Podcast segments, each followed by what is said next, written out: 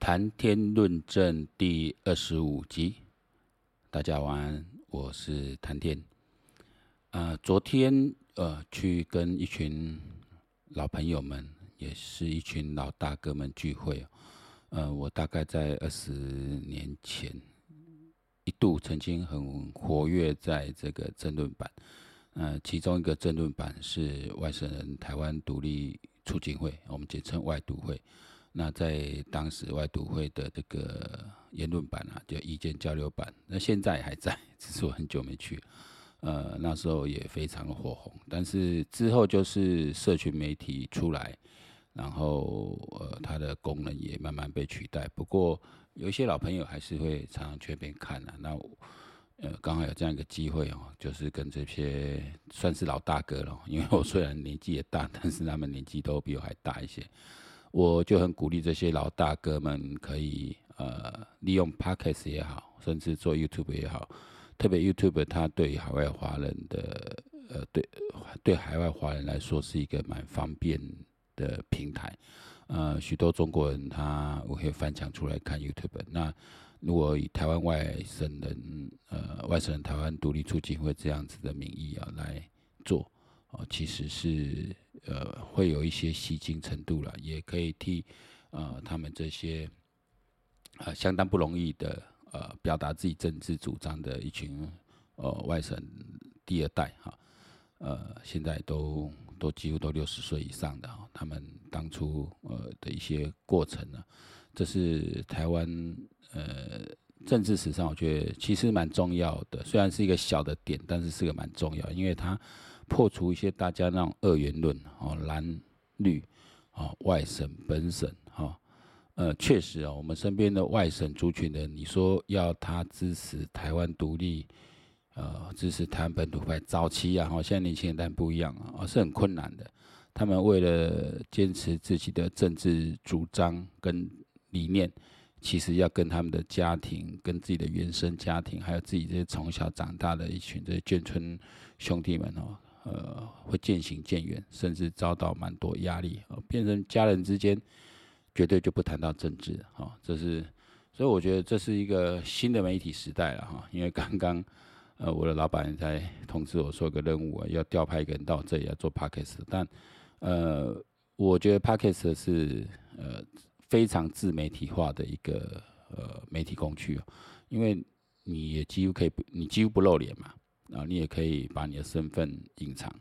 啊，但是因为你是频道嘛，所以你要对自己说的话还是要负责啊。在这里那种过度的谩骂，那跟跟什么 PTT 那些，我觉得都呃形式上会不一样。那我们你说单口来讲哦，呃，单口就有点像单口相声啊，但是你比较容易去把一个问题从你的观点上去做比较深度的剖析。那这些朋友也有听了我的频道之后，给我一些意见哈，因为我说我现在也是在开始在尝试啊，而且我比较强调的是，我不从阅听众的喜好，因为我也不要去什么什么要更多人听或怎样。其实我对我来讲，它是一个记录的，呃，重点是在记录自己的观点跟想法。呃，别人不听没关系，因为就好像你的日记嘛，你的日记要写给别人看嘛。你写日记的时候会想说，那如果被谁看会怎样？我觉得没没必要哈，所以。他们都是大部分的，从一开始到现在，我的朋友都给我的建议都说，你讲太长了。现在小朋友都，顶多听个十五分钟，我觉得太长了。呃，这个我我不认同，但是也许我之后可以试着改变，因为其实长的也可以剪啊，我也可以把它剪成两段，只是我觉得没必要，因为我我自己在做练习，就是我也完全不打草稿，我甚至没有想好什么大纲，那我直接开了麦，我就要把自己的想法说出来。那在说的过程当中，你会延伸新的想法哦，这一点在向内、向自我去探索了，呃，这是一个蛮好的工具。但是我既然也买了设备在做这些事，我就觉得，呃，可以把它有机会就是把它做得更好啊。当然有机会就是让别人可以听到。那我注意到说，因为我以前的节目会谈比较多的点呐，啊，主要也是因为我不是每天都有时间录，或是每天都有心情录。那你有一天有心情、有时间录的时候，你就会把想讲的一次讲完，那这样时间就比较长。那这部分就会来做一点调整。比如我上一次讲到一个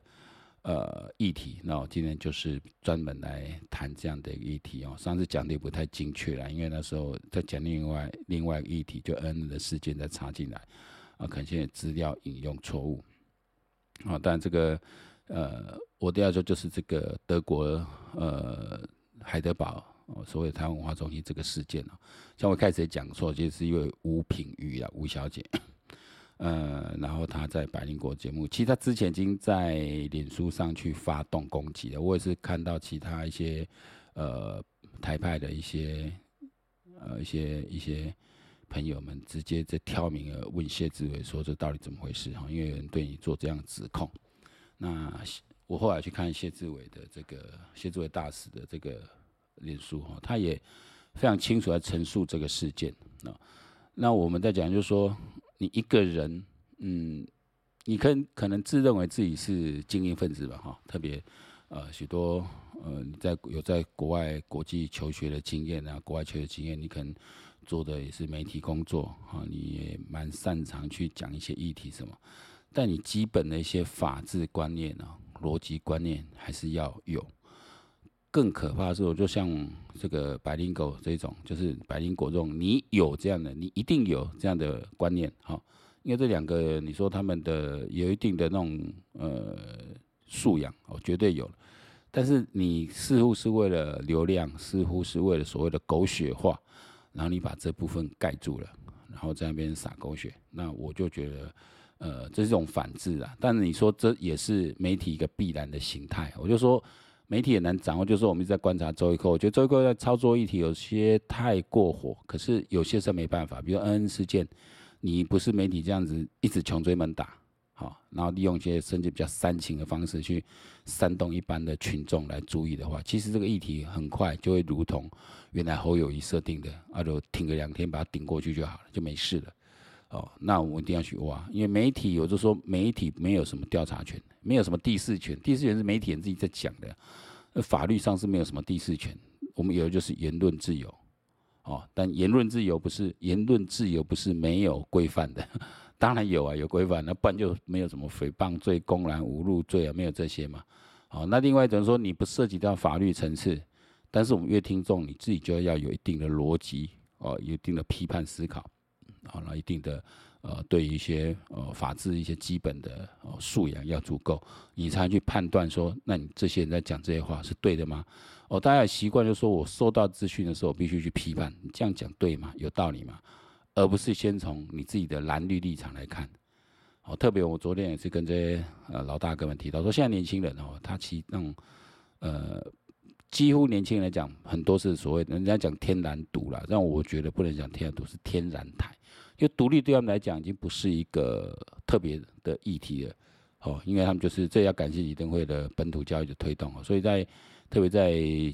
九九零年后的哈九零后的这一批，其实已经都蛮天然台的。那当然他还是有人会去认同，哦，基于呃经济的利益啊，基于国家发展，他们可能会认同说，哎，必须跟呃中国这边有比较友好的关系，哦，才能够维持国家长治久安。我说这种。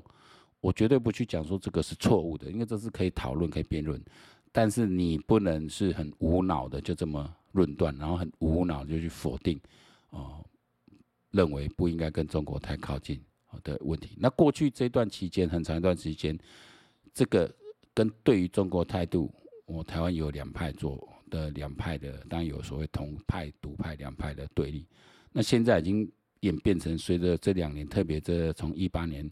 哦，川普正式对中国开干之后，你就短短的三四年来，整个国际形势大转变，哦，特别这一年来、两年来的大转变，已经变成一个亲美亲中的一个路线。因为中美两个对抗啊，这后冷战的一个一个局势已经确认了了哈，已经确认，这个就不会变了哦。那既然已经确认的状态下，那你台湾要站美国这边还站中国这边？那你最近朱立伦去美国讲，哇，他也亲美了，那怎么办？当然，他回来台湾之后，他可能会在反靠京啊，哈，会去反啊。但是美国现在都很聪明，美国有在来协会在每天在盯你们这些人啊。你去美国讲你要亲美了啊，那你就回台湾之后你怎么去解释？然后面对一些呃深蓝的这些人怎么去解释？那这个你朱立伦真的会会挺下去吗？你真的会坚持下去吗？还是说，呃，到时候国民党这边又会因为路线的问题，再造成一次分歧。其实国民党从李登辉上来之后就，就一直有分歧嘛，哦，就说从赵少康们出走成立新党，后来宋楚瑜出走成立亲民党等等，哦，那陆续又又变成一个泛蓝的团结。那这个会不会这个之后中美战中美战美啊，亲中亲美，这个绝对会变成台湾政治的一个两个呃区块，因为这个就选边站，这没有什么。呃，没有什么可以让你模糊空间，没有说啊，我是诶亲美友中，嘿，不可能，这不可能哦，这你只能选边站哦哦，亲美和中，我觉得这还比较有一定的说法。我我我跟中国我还是基本上尽量采取一个和平以对的态度啊，但是我的立场在美国，但不可能啊，你站到美国去，那中国就不会跟你和平，而且中国有和平吗？哦，你这个。这两年来，这个军机绕台啊，这个军机绕台就跟当初俄罗斯去已经围在这个乌克兰的边界在进行军演的时候，你说他不会发起军事行动吗？他随时都会发起军事行动了。就像我们之前讲说，如果乌克兰真的三天就被俄罗斯打下来，可能中国就会立刻对台湾动武，哦，立刻会弹动，还要改变这个世界局势。因为如果乌克兰真被俄罗斯打下来，那显然北约美国会焦头烂额的状况下。还会对来动，那这也是这个情报是还蛮正确的，所以为什么哦美国呃在俄乌战争之后就立刻哦加强对台海这边的一个安全的一个宣示，然后也特别加派兵力过来，这都是有迹可循的哈，所以也要感非常感谢乌克兰把挺住了哈，让世界局势呢呃它不会更呃模糊化，好，它让中国的野心稍微抑制了一下。好，回到吴品宇这个事件哈，我再讲一次。台湾的驻德大使他有没有在当地的司法调查权？没有嘛？我们今天反过来说，有一个已经入籍台湾的美籍人士，他对来台湾旅游的美国的女性友人有性骚扰。哦的举动，长期性骚扰针对不同举动，可是这些被他性骚扰的人，虽然有在一些自己的呃管道上去讲这个事情，但是并没有对他提出司法的这个呃诉，没有提出诉讼，或者提出一个呃司法的救济行为。好，那今天有一个美籍的人发现这个事情了，然后他要求在台湾的 AIT。哦，A A I T 在台湾非常大啦，他要求台湾这个领事要来着手哦介入这个事情，啊要进入这个民间团体，在台湾设立这个民间团体，可能有领有美国补助的民间团体，来这里设立信评会，要来这里等于开堂升堂问案，你觉得有可能吗？好了，他问他能够怎么样？他他能够做什么？如果是那一个已经入籍台湾的美国人。的老师，第一，我已经离开那个单位了。第二，你要传我，你要说要开信，不要传我，我会说我已经不在那单位服务了。好，我我拒绝出席。那你能拿我怎么办？你能拿我怎么办？你你你什么皮条都没有。我讲实在的，其实这是唯一能解决方，就能能解决方法，就是说当初这些女性就应该啊，寻在台湾的司法救济途径去报案、去立案，对他提出控诉，因为你的发生地还是在台湾嘛。那台湾当然有管辖权啊，even 你是美，不是，或者你是台籍还是美籍，你的犯罪行为在台湾，我就有管辖权啊。这绝对不是美国领事、美国大使可以来，他们可以关心或者他们可以协助这些被性骚扰的在台的这个呃美美国人来提起诉讼，但他没有办法呃来这里问案或是进行调查。那如果这些当事人并没有提起诉讼，啊，他也没有办法，因为这是告诉乃论，啊，更何况如果这些人都已经都不在台湾，已经都回美国去，那怎么处理？你说这要怎么处理嘛？我们每个人都有心目中的正义哦。我说你可以去讲这件事情，我觉得这样的物品，你可以去大量去讲这事情，你不怕？你既然觉得自己手中你相信这些，你得到证词，那你就对他这个人哦发发发表你的看法，然后把他罪证推你去攻击他，都很好。但是你不你你不去攻击，反而去攻击台湾的呃驻德大使，就很就逻辑上就不对嘛。然后你再说啊，他们有互有去勾串啊，怎么样？那就要有证据啊，没有证据不能乱讲啊，对不对？那你就扯一堆什么哎没什么什么破泄露各自，那各自是你跟人家讲，人家回复你的时候就讲了这个人。那这样子，你跟你在跟我讲这件事情，讲这个人，那我回复你是讲到这个人，那就是我泄露各自。哦，这个都是很匪夷所思的一些一些事情。那就说，那哦，那因为你你是政治表态，你是绿的，那你觉得绿的人就不会去攻击你嘛？那错了哦，你对对民进党哦，对呃不是多民对说对台派人真的太不了解了。哎，民进党自己抬自己抬个会老老会老底，你你知吗？没有这回事哦，这不是说大家争夺权力的问题哦，是说大家对于呃一个事情的看法是很难统一。因为我今天看到一个中国网红啊，呃，说真话的徐某人，就专门讲军武的，他也是呃这边讲了一句话被台湾修理，他也在那边更小灯球可以在那边讲哦，我觉得很合理啊，因为他本来经营 YouTube，他有他自己的一个形象，自己他的人设嘛。哦，他对于这种人家，他他他很乐意先战嘛，因为这个绝对有对流量有有促进的嘛。哦，今天这些中国 YouTube 他们说啊，有个流量密码，就是你只能讲台湾好，不能讲台湾不好，这也不一定啊，这不一定。我看有些中国骂台湾的，呃，骂你你你看嘛，中天新闻有几百万订阅就知道嘛。啊，骂台湾骂台湾不好，骂绿区塔绿班，哎、欸、哎，你也是会有流量的啊，这不一定就是没流量。哦，但是看你自己的人设怎么去设定嘛。哦，这是，这我觉得就是说，你对这种基本的一个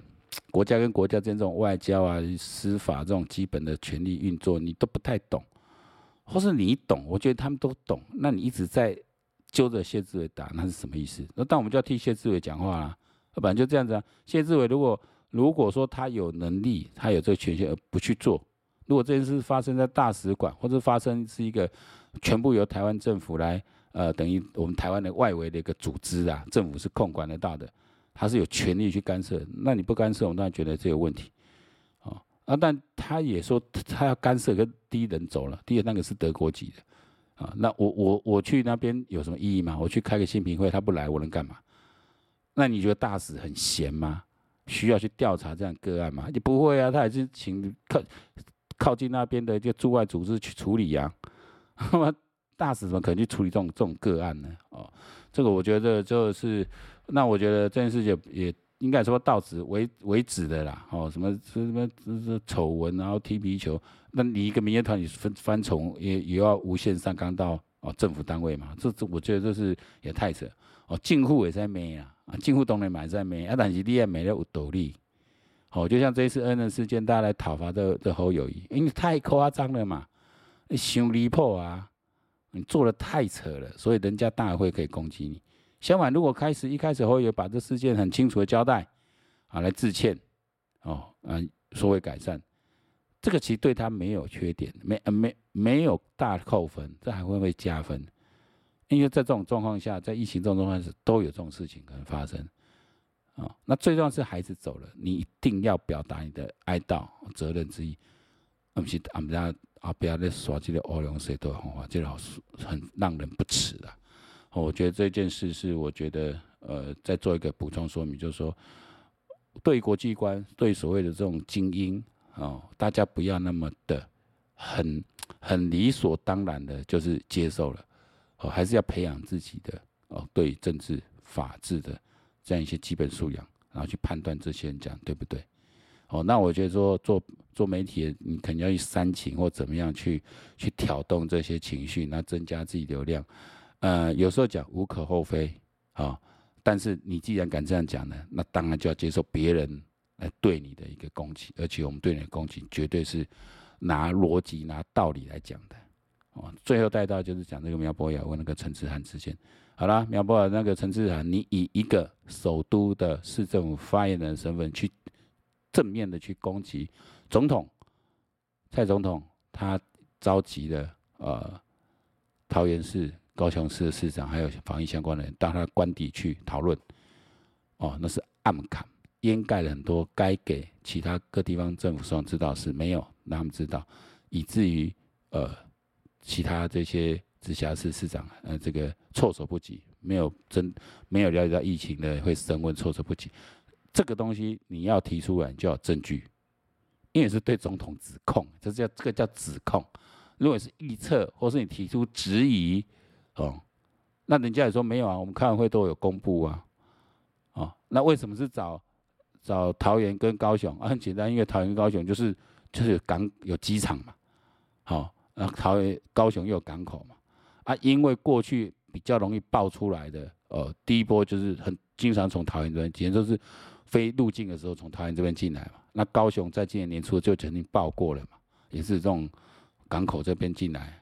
啊，所以这是有的。哦，所以特别找他们来讲，这这这这这又有什么有什么好？以为让人家也是公布了这些事实，而且人家都有固定，只是都有固定在开这种会议。那、你科开了二十七次，柯文哲去三次，